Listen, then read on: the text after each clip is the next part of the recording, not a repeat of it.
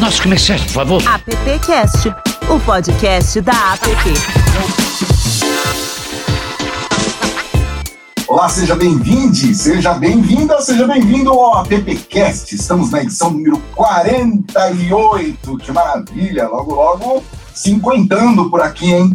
Aliás, propor aqui para os meus colegas de bancada para a gente fazer um appcast festivo, um appcast especial. Assim que todos são, né? Afinal de contas, a gente vem recebendo aí convidados é, espetaculares aqui, trazendo tudo sobre essa indústria maravilhosa que é a indústria da propaganda. Muito bem, é, já que a gente falou agora aí, né, que tem trazido profissionais de todos os setores aí dessa indústria, por que não também os que estão fora do Brasil? Aliás, viver fora do país de origem não é uma missão das mais fáceis, né?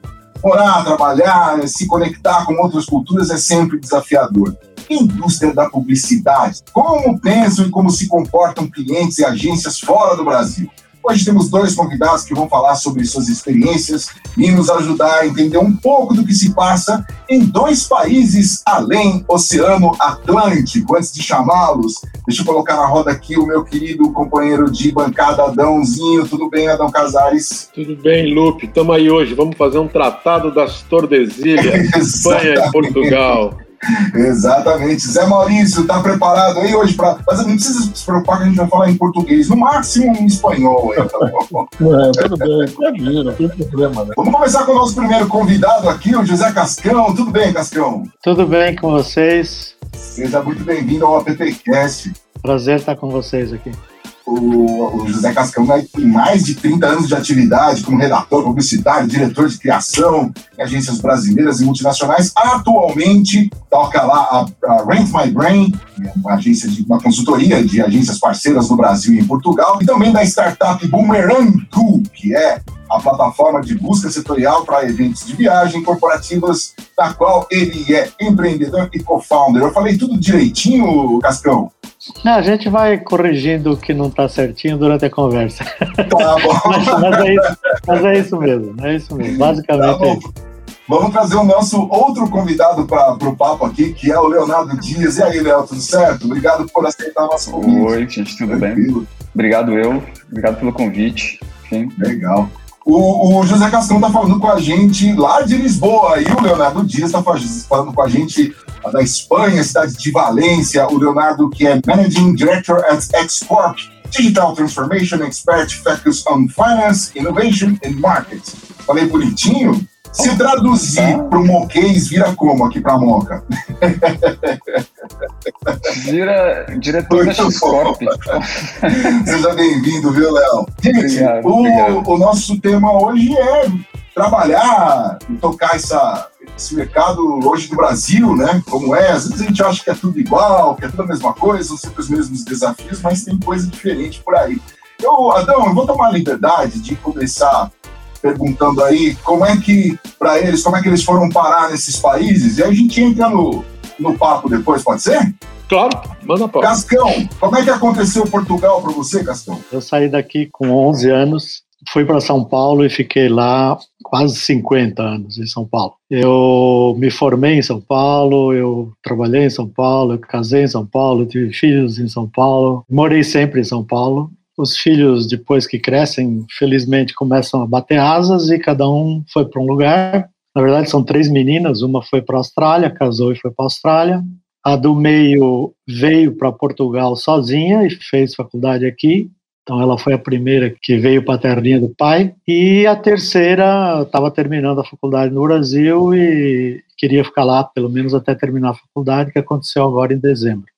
Obviamente, eu fui primeiro redator em várias agências, depois eu fui diretor de criação e sócio de duas agências em São Paulo. Depois acabei vendendo a última agência que a gente tinha, foi aí que eu tive uma experiência com o Mauro Montorini. A gente fez um acordo com o grupo Ogilvy, né, através da 141, e aí a 141 fez uma proposta de comprar nossa agência, a gente estava trabalhando num acordo operacional, a gente acabou não fazendo o acerto e eu vendi, a gente vendeu a, a Mais Agência, que foi a última agência que eu tive aí, para a DAG. E aí eu fui para a DAG, eu já tinha trabalhado na DAG no passado, fui para a DAG fiquei no processo de de venda durante dois, três anos, né, que é sempre um processo lento, né?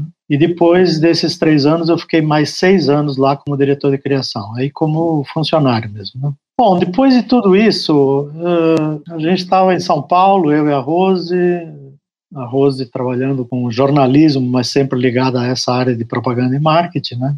E ela mesma começou a cutucar um pouco e falar o que que nós estamos fazendo aqui exatamente, que que nós, por que que nós estamos aqui, né? Por que que a gente não pode ir para um outro lugar?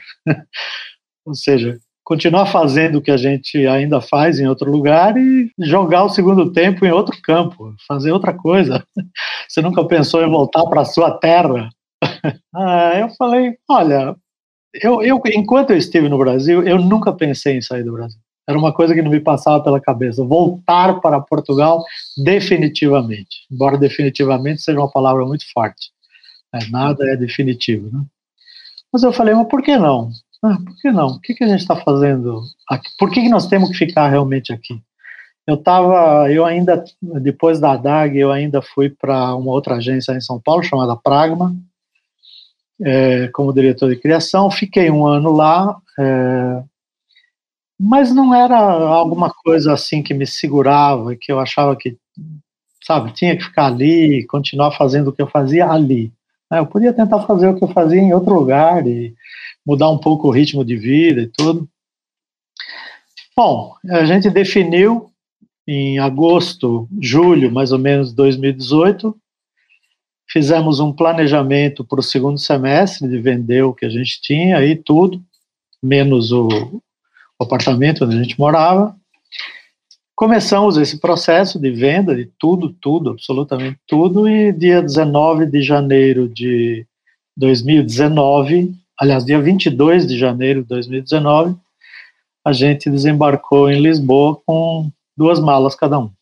Nossa vida se coube em duas malas. Né? O que a gente precisava para continuar vivendo cabia em duas malas. Né? Isso foi uma descoberta fantástica.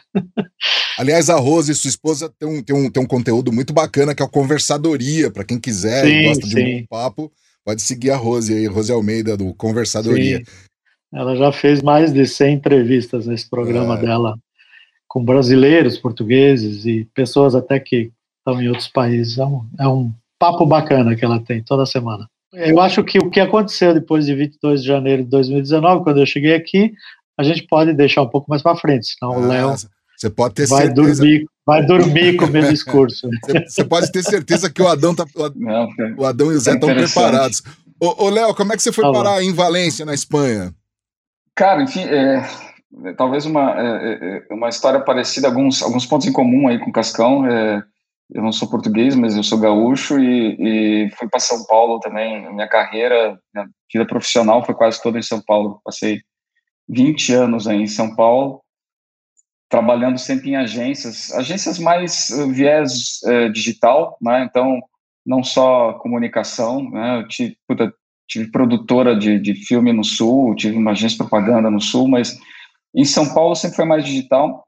E, enfim, coincidência aí com, com o Cascão também, também fui sócio do Mauro Motorinho, um período mais recente da, da minha vida. A gente foi quando eu conheci o, o Adão. E nos últimos anos eu estava, voltando às, às origens, trabalhando mais com o setor financeiro, trabalhando com, atendendo atendendo o Bradesco lá no grupo Publicis, depois eu fui trabalhar com o Banco Original na, na, na é, e aí, putz, 2000 e iníciozinho de 2020, é, março de 2020, é, por N, N razões, eu acabei, eu acabei pedindo demissão. Tinha algumas, algumas possibilidades em vista. Falei, Pô, vamos, vamos, vamos mudar um pouco né, de, de, de, de direção aqui, algumas possibilidades muito. Estava quase, quase fechando algumas coisas. Eu falei, vamos, vamos tirar uns dias, eu peço demissão, eu tiro uns dias, descanso depois é, dá tempo de, de startar no outro lugar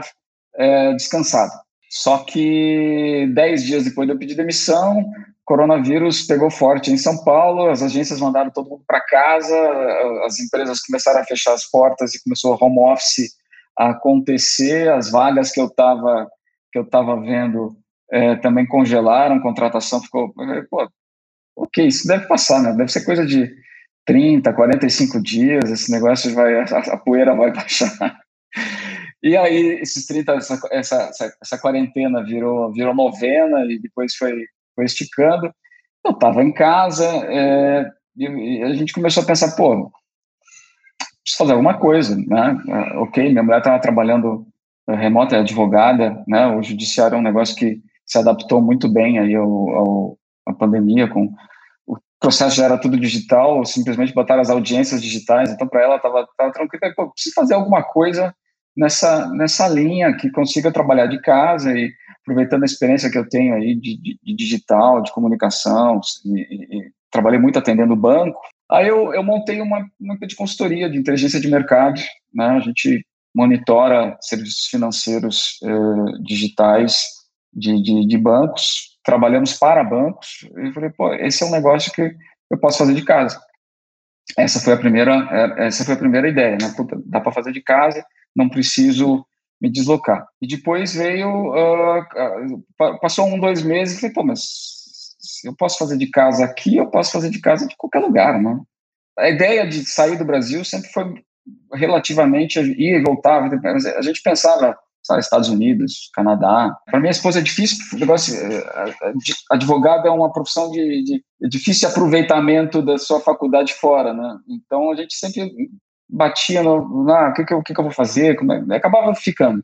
E aí esse negócio de pandemia, cara, as, as, duas piores coisas que aconteceram no Brasil foram as duas coisas que possibilitaram eu estar aqui. Então foi pandemia e Bolsonaro. duas pragas, duas pragas. As duas, as, os últimos 100 anos pandemia porque fez com que é, fosse super natural, é, fosse trabalhar remoto. Então, eu passei o ano passado todo fazendo reunião com o cliente, com o banco, sem nenhuma reunião presencial. A, a princípio, a pandemia normalizou a situação que eu estava querendo.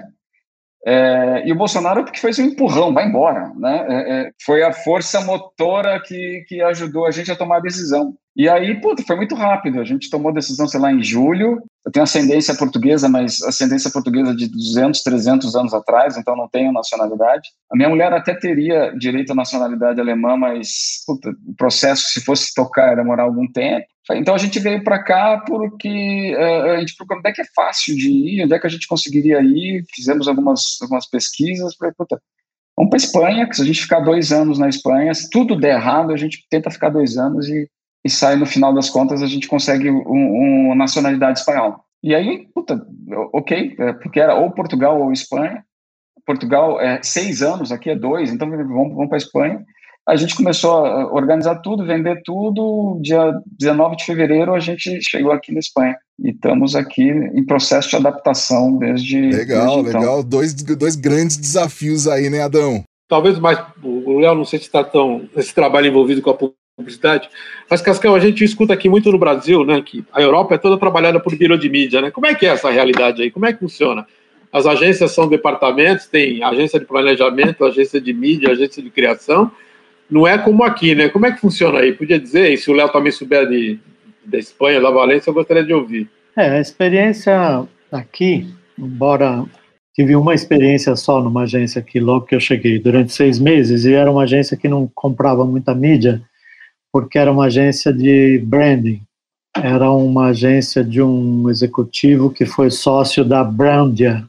Vocês devem ter conhecido a Brandia. A Brandia foi a maior agência de, de, de branding em Portugal, teve chegou a ter 300 ou mais de 300 funcionários, fez trabalhos para o mundo inteiro. E depois, na, numa dessas crises aí, ela se reduziu muito e os sócios acabaram se separando e criaram criaram agências eh, separadas, né? Então um deles criou a Equador, que era uma agência aqui de Lisboa. Digo era porque quando começou a pandemia ele resolveu desativar também a, a operação da Equador. É, mas o que a gente o que a gente sabe, o que a gente acompanhou é que as agências trabalham mesmo com criação, planejamento, eventos, e essa parte de mídia você compra. Você tem, tem, as grandes agências têm centrais de mídia, você sabe, né? As grandes agências são também compradoras e distribuidoras né, de mídia. As agências menores que não têm essas centrais de compra e não têm empresas de mídia funcionando, acabam comprando de uma das que das que está no mercado. Né? Para nós é muito estranho, né? Para o Brasil é muito estranho, porque a mídia sempre foi, talvez, junto com a criação, sem menosprezar nenhum outro departamento, a mídia e a criação sempre foram assim os dois os dois motores, né, de qualquer agência. Né? A agência, inclusive, era muito mais forte e tinha muito mais presença no mercado quando ela tinha uma mídia forte, quando ela tinha não só profissionais, mas tinha um volume de dinheiro que circulava ali pela mídia e isso acabava projetando muito a agência. Aqui, é, a agência, não, a mídia não é um diferencial, né? Ou seja, um cliente não vai para uma agência por causa da mídia, por exemplo. No Brasil, alguns clientes às vezes iam, o Adão conhece, algumas agências que tinham mídia forte, o cliente, na hora de selecionar uma agência, queria saber quem é que era o responsável pela mídia, qual, quantas pessoas tinha, qual a experiência. E, e aqui não, né? O cliente não. Ou seja, comprar mídia é comprar mídia, comprar um insumo como qualquer outro. É, a definição vai muito mais pelo envolvimento, lógico, dos executivos, da agência e do cliente, é, e pela criação. Né? Pela criação, e muito, às vezes, dependendo da demanda que o cliente tem, pelo apoio que a agência pode dar em mídia digital, hoje, principalmente, em eventos, organização de eventos.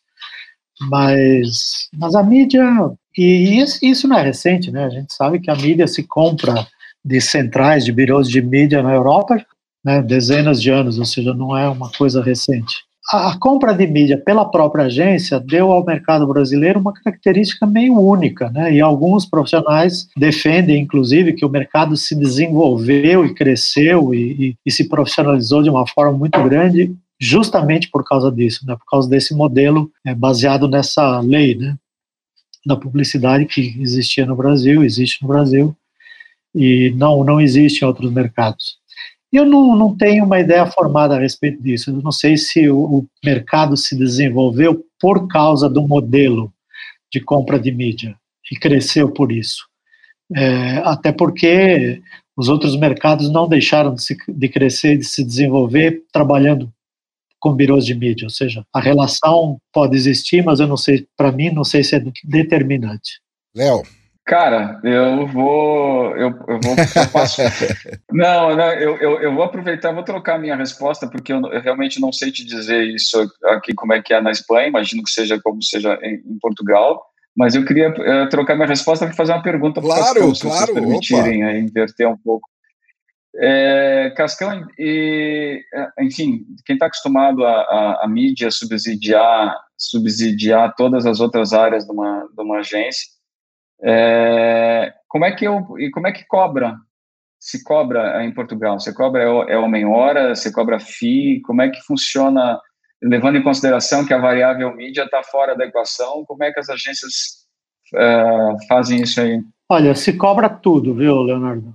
Se cobra tudo. Algumas agências, é, principalmente as menores, é, às vezes tem um esquema de trabalho homem-hora, mesmo, ou seja, se, se projeta um determinado número de horas para um, um, um trabalho, para um job, e, e, depois, se, se se usam mais ou menos horas, se faz um ajuste no final do, do, do projeto, né? Agora, se cobra tudo, se cobra criação, se cobra produção, se cobra é, a consultoria, né? Muitas agências, por exemplo, essa Brandia, ela, ela fazia alguma mídia, era pouca, como eu falei, né? Aliás, a Brandia não, a Equador. Mas era assim, você não mexia uma palha, não mexia um dedo sem mandar um, um orçamento para o cliente e o cliente falar, ok, aprovado.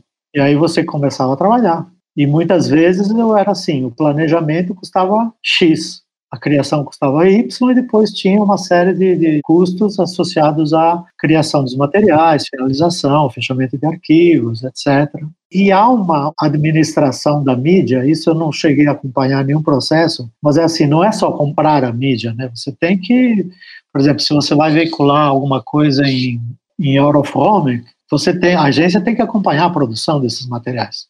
Então você tem que contratar Sim. uma gráfica, fazer tem que fazer o, o, a supervisão de qualidade dos materiais, isso é cobrado, né? Como era cobrado aí no Brasil, inclusive. E depois fazer todo esse acompanhamento da veiculação. Então, não vem dinheiro exatamente da compra da mídia, como existia aí no uhum. Brasil através, através de uma taxa.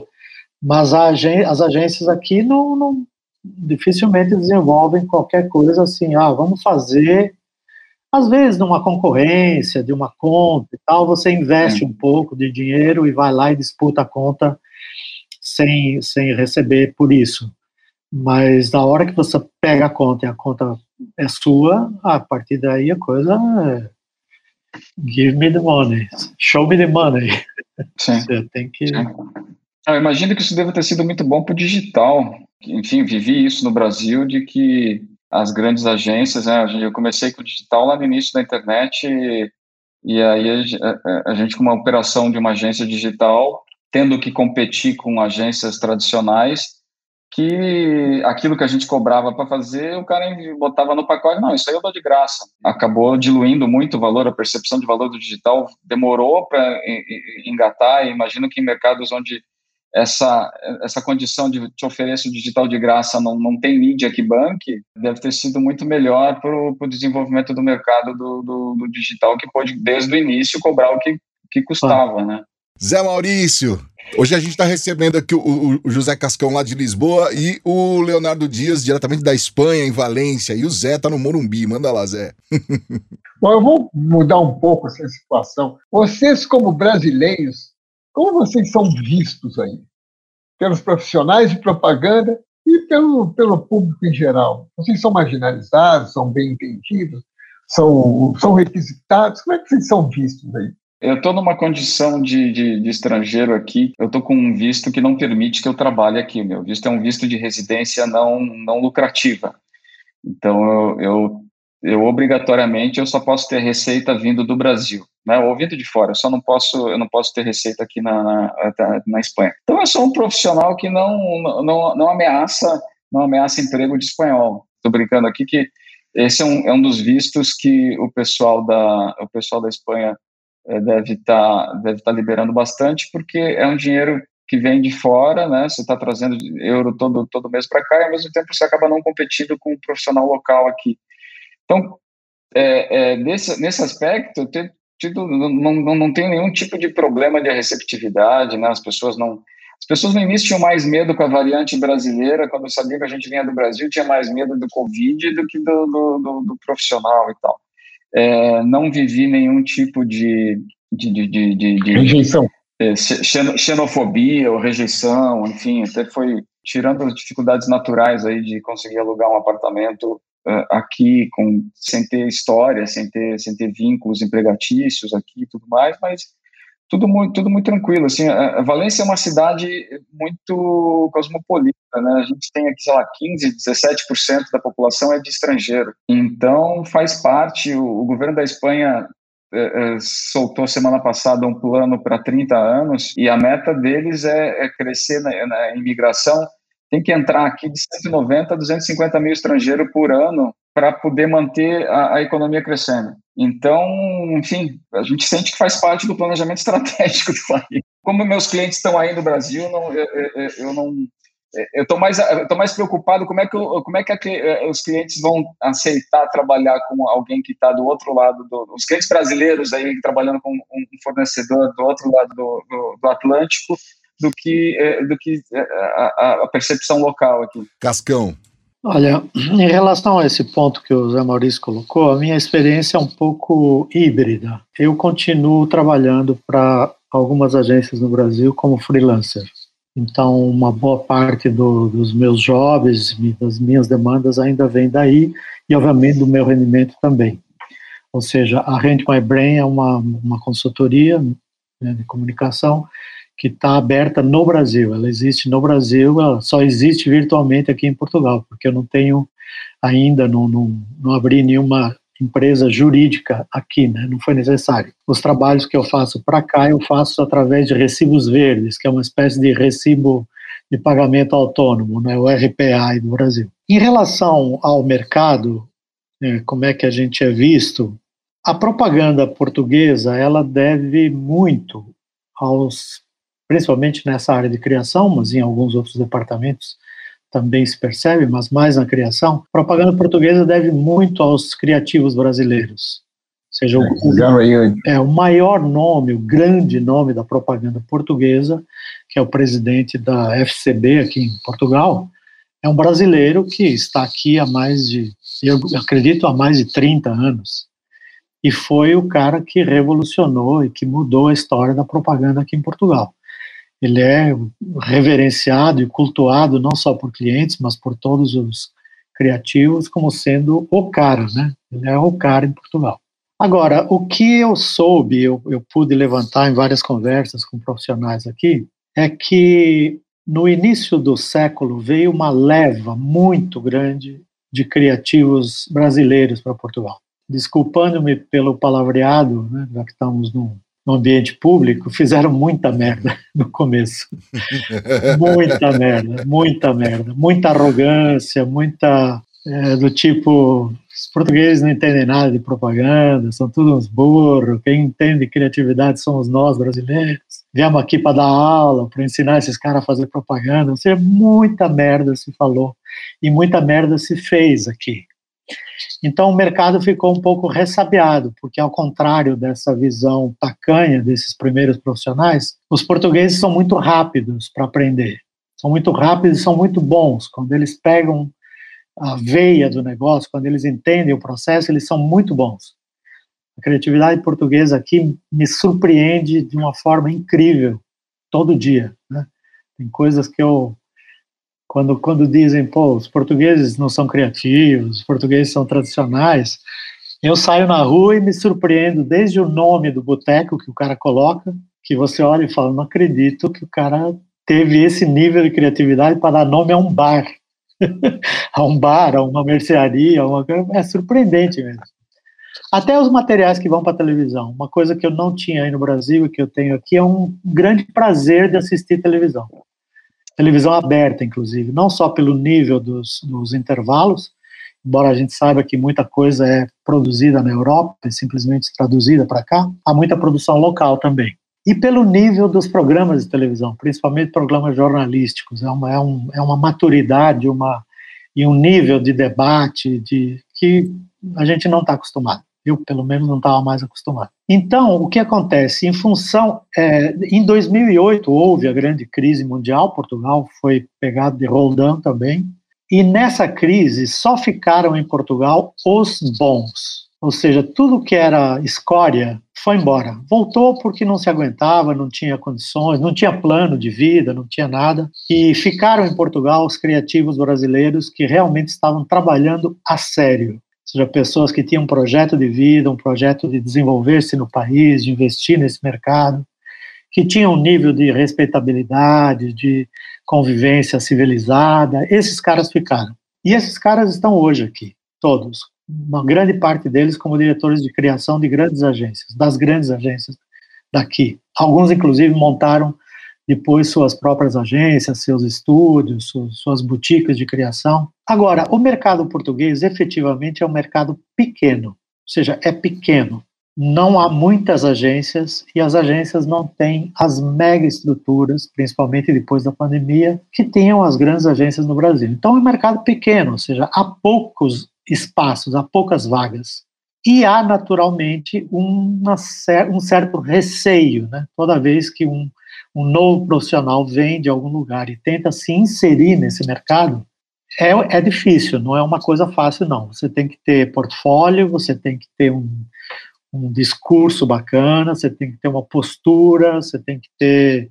Obviamente, se alguém te conhecer, se você tiver uma indicação já de uma agência do Brasil ou de, de outro país, isso é facilitado, né?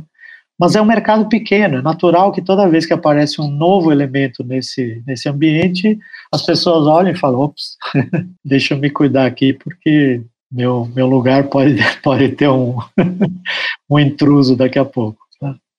É uma questão só de tamanho, tamanho do mercado. Deixa eu fazer uma pergunta para vocês aqui, como grande leigo que sou.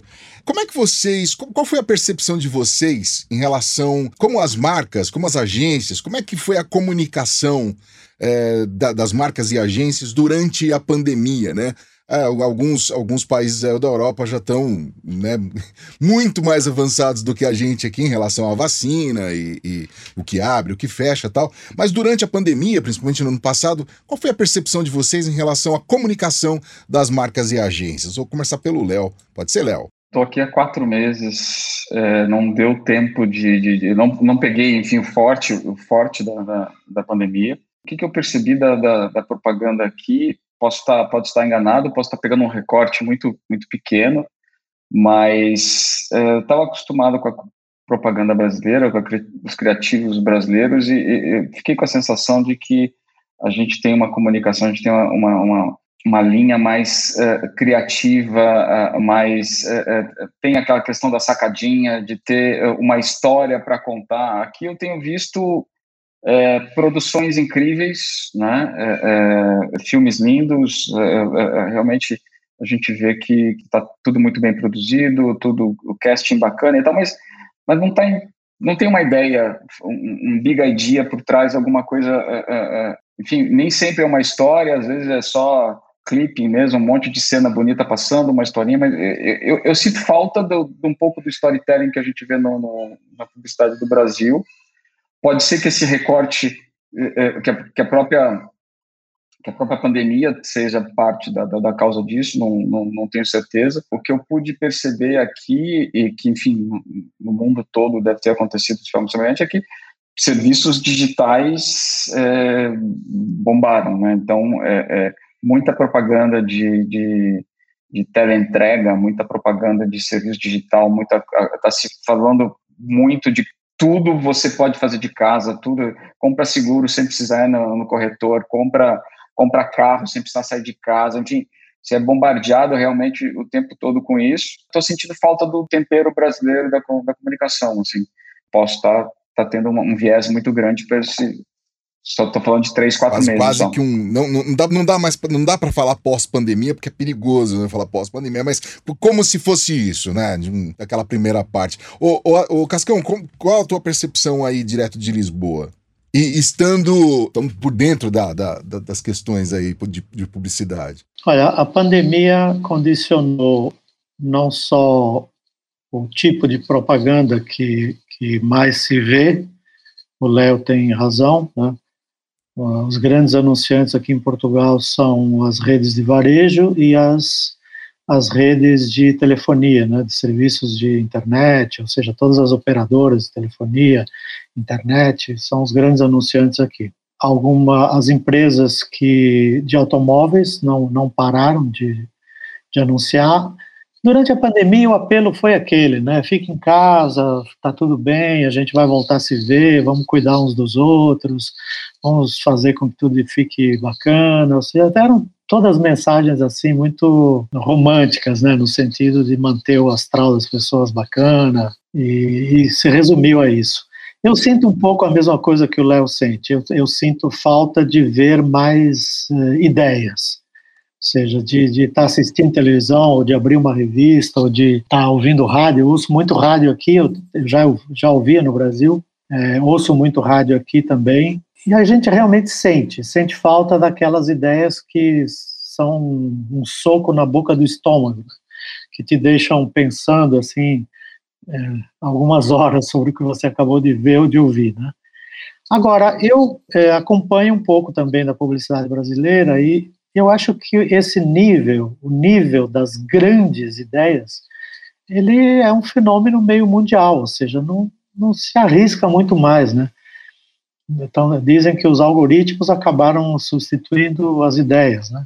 Então, hoje também a dependência das grandes ideias né, na visão de algumas pessoas, também não é tão grande. Assim, se você combinar bem os algoritmos, principalmente se você está em ambiente digital, você atinge seu público com uma precisão, com uma mira que não existia antes do, do digital. Então, agora uma, uma outra coisa que me chama um pouco a atenção aqui é, é o seguinte: não existe muita comunicação pública, ou seja, as empresas públicas, os órgãos públicos, as secretarias de saúde, os ministérios, não usam propaganda.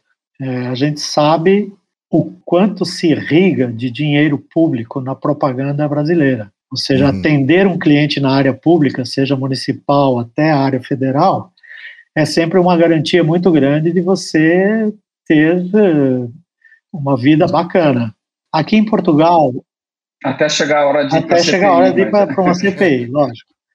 Mas aqui em Portugal, os órgãos públicos, os ministérios, as secretarias, todo, tudo aquilo que é comunicação pública se faz de forma muito eficaz através da comunicação social. Ou seja, dos, das entrevistas com ministros, das manifestações públicas do presidente, dos discursos do primeiro-ministro, ou seja, tudo aquilo que tem que se comunicar, que é público, não se gasta dinheiro em propaganda. Aqui Às também, vezes... viu, Cascão? Aqui, tá, aqui, aqui, também é assim, viu? Tá, tá, tá bem comunicado também as coisas.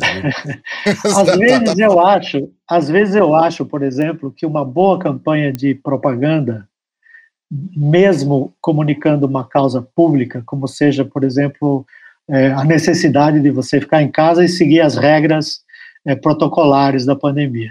Se você tivesse algumas campanhas durante o ano com uma boa ideia e com um impacto criativo legal, eu acho que as pessoas se sensibilizariam e a gente poderia, inclusive, ajudar a mudar comportamentos muito mais rapidamente do que simplesmente o discurso oficial através da comunicação social. Uhum mas não é um hábito. Não se admite aqui que o dinheiro público seja gasto em campanhas de propaganda remunerada.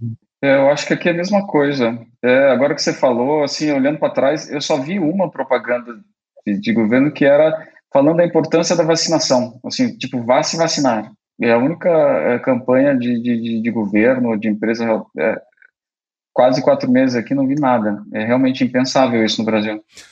Adão, Ô Cascão, você fez uma.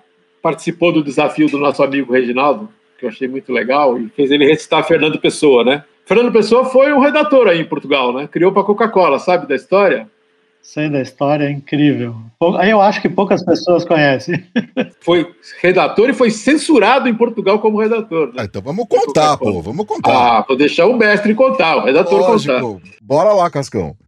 Olha, é, já que o Adão citou a Coca-Cola, que foi justamente o, o, me parece que o único jovem da vida dele, eu pelo menos não conheci outro, né? A, a Coca-Cola não pega aqui em Portugal por duas razões muito fortes.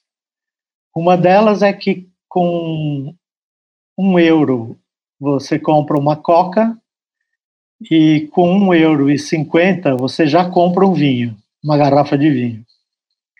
Então essa é a primeira razão de que a Coca-Cola e outros refrigerantes não tem muito não tem muito muita vez aqui. Né? Essa é a primeira razão. Sobre a Coca-Cola especificamente, dizem que a Coca-Cola nunca se reergueu aqui em Portugal, ou nunca se ergueu em Portugal, porque o Fernando Pessoa destruiu a Coca-Cola no primeiro job que ele fez. Né? é, era um, era um, no começo do século, ele ainda não era o, o, o, o Fernando Pessoa, poeta, e, e ele ainda tinha que fazer uns bicos para sobreviver, né? E ele trabalhava num escritório de, me parece que de importação, exportação, com mais uma função administrativa, né? Mas o dono do escritório sabia que ele, ele escrevia bem, que era um cara que escrevia bem e ele importou um lote de Coca-Cola muito grande e ele ia ser o distribuidor da Coca-Cola em Portugal. E ele fez, realmente importou um lote assim para inundar o mercado português de Coca-Cola, porque a ideia era essa. Né? E aí o, o dono do, dessa importadora, desse escritório, chamou o Fernando Pessoa e falou, olha, eu sei que você escreve bem, eu importei aqui um lote de uma bebida que faz muito sucesso na, na América, e a gente quer traduzir aqui para Portugal, e eu precisava fazer um, um, um afiche, precisava fazer um, um pôster, algumas propagandas, e queria saber se você quer me fazer uma proposta, escrever para mim, né? E aí ele falou, claro, ele ia ganhar, sei lá, duas, três vezes o que ele ganhava como salário mensal para fazer esse trabalho, né? E ele o, o, dono do escritório deu uma, uma Coca-Cola para ele, ou duas, ou uma caixa de Coca-Cola, ele levou, experimentou o produto, né? E depois ele voltou com uma sugestão para o título da campanha que dizia o seguinte: primeiro estranha-se, depois entranha-se. olha, olha, olha, primeiro estranha-se, depois entranha-se. o dono do escritório achou aquilo maravilhoso, produziu milhares e milhares de cartazes, encheu a cidade com aquela propaganda e o Salazar botou os homens dele na rua e falaram: o que, que é isso? O que, que é isso? Primeiro estranhas-se, depois entranhas. Vão investigar o que, que é isso? O que, que é isso? Quem fez isso? De onde vem isso? Imagina. E chegaram no dono dessa importadora, confiscaram todo o lote, né, porque aquilo provavelmente foi visto como uma, um novo tipo de droga, uhum. destruíram toda a importação que o cara tinha feito, quebraram todas as garrafas e limparam a cidade de todos os cartazes que estavam espalhados. Ou seja, tiraram aquilo do ar. E aí, a segunda, na segunda parte da história é assim: quem fez essa propaganda? E o Fernando Pessoa, gênio, é, falou: não, eu não fui eu que fiz isso. Não, mas o dono do escritório falou que te pediu. Assim, mas eu, eu, eu não me senti capaz de fazer esse trabalho, então eu pedi para um amigo meu que mora no exterior e ele me mandou essa frase. Ele usou um homônimo que ele tinha. Ele atribuiu a frase a um homônimo. Olha. Ligeiro, mas, é, mas aonde mora esse seu amigo? Ele mora, nem sei, nem sei. Eu, eu, eu pedi ele me mandou, mas ele não me, não, não me mandou a morada, enfim. Ele falou, não fui eu que fiz, quem fez foi fulano de tal. Não foi se, não sei se ele atribui isso a Alberto Caeiro, a algum desses outros homônimos que ele tinha, que morava... Ricardo Reis. Num, Ricardo Reis, morava num país nórdico, assim, num, num lugar distante, e ele não, não tinha Bom, e o governo português também não podia fazer nada, o Salazar também não podia fazer nada em relação a isso. O cara estava lá fora, eu não ia lá fora prender um fantasma, era um homônimo. Né? E dizem que depois disso a Coca-Cola não conseguiu, não conseguiu entrar direito aqui, como ela entrou em vários lugares do mundo. Então atribui-se a Fernando Pessoa essa. É, eu li sobre isso, gostei, me diverti muito. É, nossa, é muito engraçado essa história. Tem, tem, existe um, um, documentário que foi produzido, acho que se vocês procurarem no, no YouTube, fatalmente vão encontrar. Fala aí. Fernando, Fernando Pessoa e Coca-Cola. É, um, é um documentário muito bem feito, muito bonitinho, assim. Um estilo muito peculiar, mas que conta essa história direitinho. Eu vou deixar o link na descrição depois aí para o nosso ah, ouvinte e para quem está assistindo aqui também poder, poder ver. Então, você sabe que a gente tinha programado, né? Já tinha acertado fazer esse bate-papo com vocês, né? E você especificamente. E aí quando e aí a gente começa a pensar numa pauta, né? Pô, perguntar o que para o Cascão, o que para o Leonardo, o que para o Cascão. Aí eu vi o Reginaldo respondendo ao seu desafio das cestas básicas lá do, do Edu Lira, do Gerando Falcões. Falei, puta, eu já li um negócio de Fernando Pessoa e Coca-Cola. Falei, aí eu liguei tudo. Cascão, Fernando Pessoa, Coca-Cola, Reginaldo. Falei, aí eu fui pesquisar e deu nisso. Falei, pô, preciso fazer essa pergunta pro Cascão, né? Eu acho a história eu, eu, muito bacana. Eu já gostava, eu lia Fernando Pessoa no Brasil, mas eu, mas eu depois que cheguei aqui, é, eu descobri um Fernando Pessoa que eu ainda não conhecia. É, eu mergulhei muito mais fundo na leitura, não só da história dele, que é uma história fantástica, mas também nos livros, né, nas principais obras dele. Né. Tem umas três ou quatro obras que são ícones. Né. É um gênio, né? é um gênio de primeira grandeza, assim, uma estrela indescritível. Não, não consigo palavras para descrever Fernando Pessoa. Antes da gente terminar aqui, ô Léo, eu queria ouvir de você, mais agora como curiosidade, os bancos se comunicam bem por aí?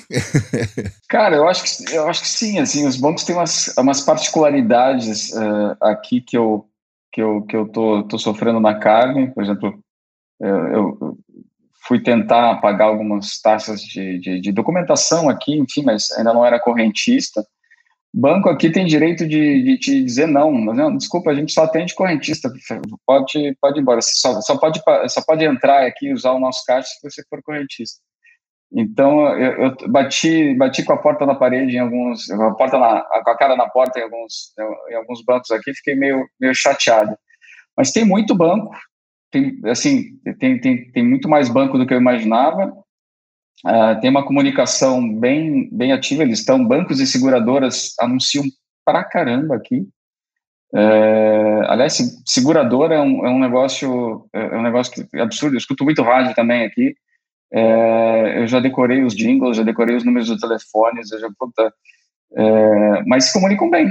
Eu acho que eu acho que se comunicam bem assim para o que, é, enfim, levando em consideração aquele parêntese que eu falei de que a gente sente falta da, da, da, da da, do, da Big Idea, do, sente, falta de uma comunicação um pouco mais criativa, mas, mas acho que sim, teve um, acho que foi o, o, Bancaixa que fez uma, uma, peça aqui, que, algumas coisas que a gente realmente não, vi, não conseguiria provar nunca no Brasil, umas peças de comunicação, vídeos assim de dois, três minutos é, para TV, se passar no Brasil, vai dizer que é dinheiro jogado fora, sem pé nem cabeça, assim, umas, umas animações com uma musiquinha muito deprimente de fundo, enfim, contando uma história, mas é muito diferente. É, é realmente o mercado é outro, é, a gente está falando de, de, um público com, com uma capacidade de abstração na média né, maior que uma formação, pelo menos, né, melhor do que no Brasil, mas a gente vê algumas coisas realmente mais sofisticadas. O que eu estranhei, da, e aí é comunicação geral, a banca é, é tudo, a naturalidade e o volume de minorias em, em, comunicação.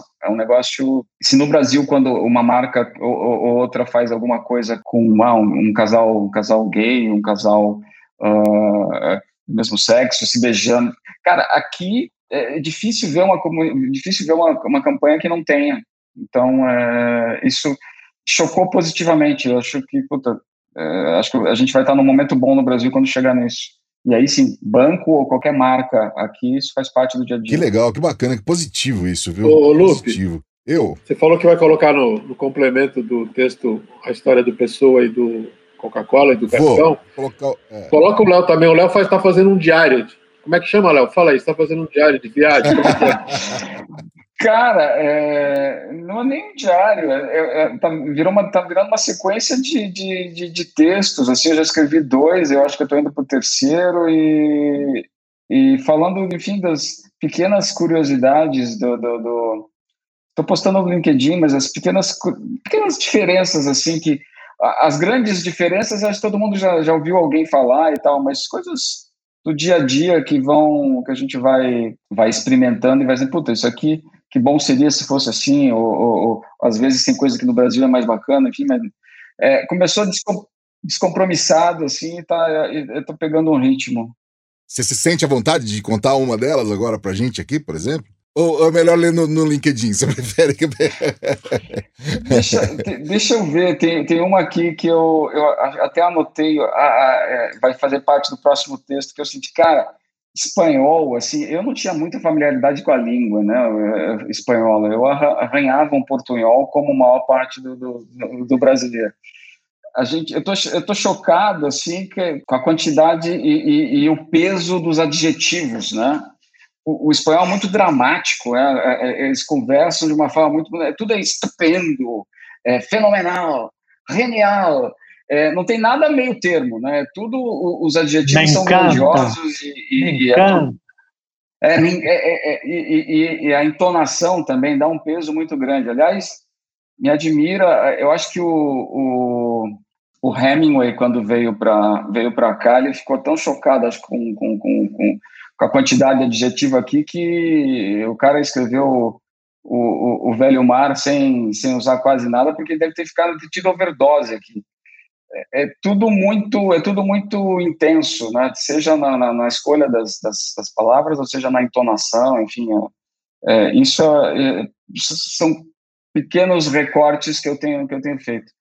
Mas tem, tem outras, outras curiosidades, e aí sim, se, se você for colocar o link, uh, vai, vai ter, vai, vão, vão, ter outras mais pode, pode mandar para a gente que a gente publica aqui sim. Manda para mim, manda para mim. Meninos, Zé, você tem mais alguma pergunta para eles? Não, eu acho que está até na hora do encerramento, já estamos batendo nosso tempo. Né? O Zé está com fome. Eu, sou, eu sou contra, não, eu sou contra, eu sou contra a, longe, a, a amplitude do, do, do espaço aqui, né? Eu acho que nós temos que sintetizar, mas discordo, o meu amigo Alexandre e o meu eu não discordo da minha opinião, mas está tudo tá bem. Eu agradeço certo. a vocês. Já agradeço a vocês, vocês foram ótimos, tá? E esse casal maravilhoso aí, português, que eu admiro muito há muitos anos. Um abraço para vocês. Muito obrigado por vocês estarem aqui hoje conosco. Obrigado pela oportunidade. É sempre bom rever e falar com amigos brasileiros. Sempre bom. Léo, obrigado por falar com a gente aí direto de Valência, na Espanha. Obrigado, Boa gente. sorte para você aí. É um baita de um desafio, né? Mas que, que bacana que você tá, inclusive aí, sei, vou dizer, se divertindo um pouco com essas diferenças aí. Obrigado, gente. Obrigado pelo Cascão, obrigado mais uma vez. Um abraço para Rose. E mais uma vez vou fazer a propaganda do conteúdo dela, que é muito bom. É o Conversadoria. Pode procurar lá no Instagram. Vale muito a pena. Adão, obrigado. Zé, obrigado. E obrigado também a você que ficou com a gente até agora, deu o play e tá junto nessa jornada. 48 podcasts já aqui da nossa app. Eu sou Alexandre Lupe e agradeço também a Compasso Colab que edita, monta e distribui o nosso appcast. Nos falamos na próxima. Valeu! Appcast, o podcast da app. Acesse appbrasil.org.br.